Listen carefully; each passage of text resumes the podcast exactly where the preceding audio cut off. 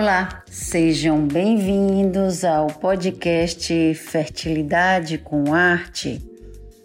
Em dando continuação ao podcast da semana passada, onde falei da repercussão da obesidade na fertilidade feminina, hoje irei falar também do papel da obesidade repercutindo na fertilidade masculina.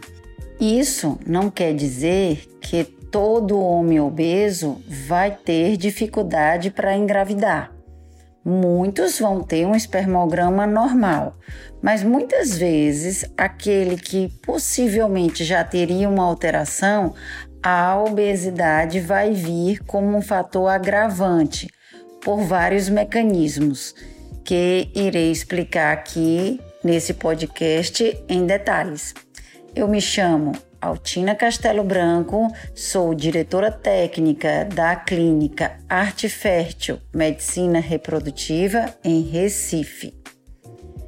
Então, falando desse assunto, como esse excesso de peso vai influenciar na qualidade e na quantidade de espermatozoides que um homem produz. Um dos mecanismos é o calor, porque o abdômen pendente, além das coxas que vão ficando mais próximas, vão comprimindo a região da bolsa escrotal, onde estão os testículos, aumentando a sua temperatura. E com isso, esse aumento da temperatura vai é, piorar tanto a qualidade em sentidos de motilidade, porque é como se esses espermatozoides não aguentam essa alta temperatura e aí eles já saem é, diminuindo a sua movimentação, como se eles já estivessem esbaforidos.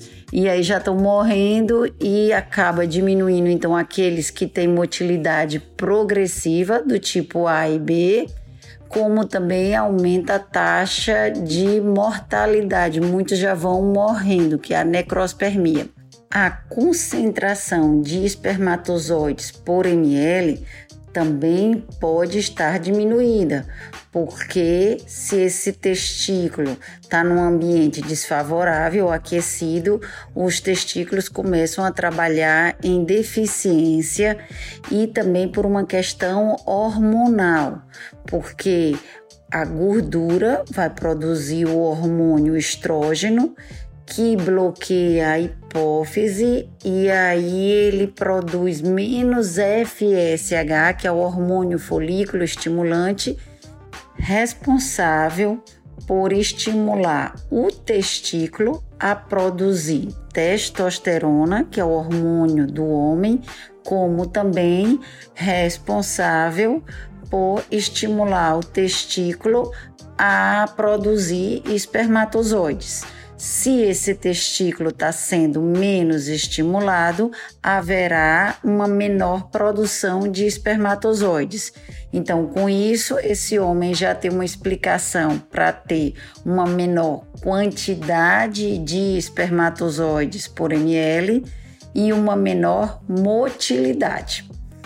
Outra explicação também pela piora da qualidade no total do sêmen, que é também a morfologia, pois só os espermatozoides de forma normal são aqueles que teriam uma maior probabilidade de conseguir fecundar o óvulo para formar um embrião.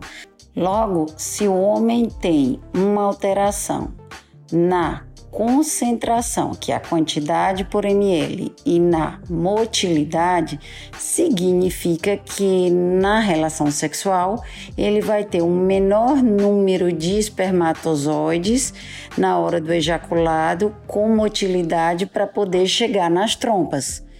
E mesmo que esses espermatozoides consigam chegar nas trompas, na uma vez que ele encontre com o óvulo, quanto menor for a porcentagem de espermatozoides normais, menor é a chance desse espermatozoide conseguir fecundar o óvulo e formar um embrião para que esse casal consiga engravidar. Outro ponto também importante é o aumento da liberação de marcadores inflamatórios, como a leptina, produzida pelas células da gordura. Então, quanto maior tecido adiposo, mais liberação de leptina, que esse perfil inflamatório vai afetar também negativamente na qualidade morfológica dos espermatozoides.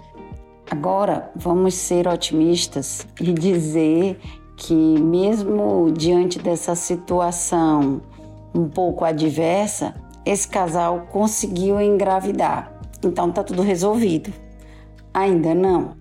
Existiria o aumento também do risco de abortos, porque esse ambiente mais aquecido dos testículos, esse perfil inflamatório, os estresses oxidativos pelos distúrbios metabólicos que acontecem na obesidade, aumenta a taxa de fragmentação do DNA do espermatozoide.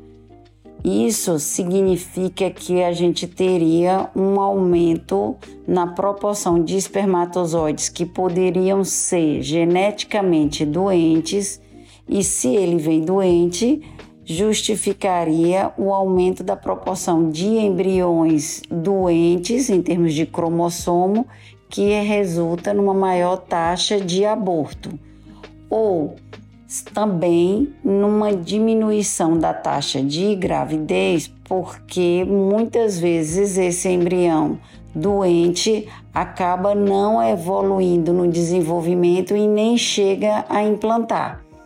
Por isso que um homem obeso, se ele recorre a uma fertilização in vitro, mesmo a gente compensando a questão da motilidade, morfologia e da concentração, porque já fecundou no laboratório, mas as taxas de desenvolvimento, é, de divisão celular desse embrião, até chegar no estágio de blastocisto, que é no quinto dia, tem uma queda por conta que se esse espermatozoide injetado no óvulo ele tinha um DNA alterado, fragmentado, então esse embrião ele pode vir geneticamente alterado e aí ele não vai implantar no útero ou quando há a implantação aumenta também a taxa de aborto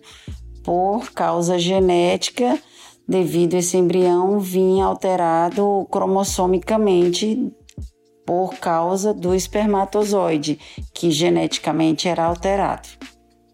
Assim, fica a orientação para todo casal que vem tentando engravidar e não conseguindo há mais de seis meses e até aquele mesmo que já tem o, a intenção de engravidar, o ideal para otimizar suas taxas de sucesso na obtenção da gravidez, como também diminuir as taxas de aborto, é que esse homem ou essa mulher obesos eles façam uma tentativa de mudar os seus hábitos de vida, tentando melhorar a qualidade da alimentação, que façam também exercícios físicos, porque se eles conseguirem perder em torno de 7% da massa corpórea, já seria o ideal para melhorar as condições da taxa de gravidez e diminuição das taxas de aborto, mesmo que em termos de índice de massa corpórea ainda continue nos níveis de referência que seria classificado como obeso, mas só essa perda de 7% já vai influenciar no prognóstico reprodutivo tanto do homem como da mulher. Um alerta é também quando este homem pensa em fazer uma cirurgia que é a gastroplastia, que é a cirurgia bariátrica para conseguir a obtenção dessa perda de peso. O que se mostra é que a cirurgia bariátrica, quando ela é do tipo desabsortiva, vai prejudicar a qualidade da produção dos espermatozoides, podendo inclusive piorar os parâmetros, chegando às vezes até a causar ausência de espermatozoides no ejaculado. Isso se explica pela queda grave da absorção dos nutrientes é, pelo homem. E com isso, vai, como ele está sempre produzindo espermatozoide, isso vai se repercutir na produção da espermatogênese, que é a produção de espermatozoides.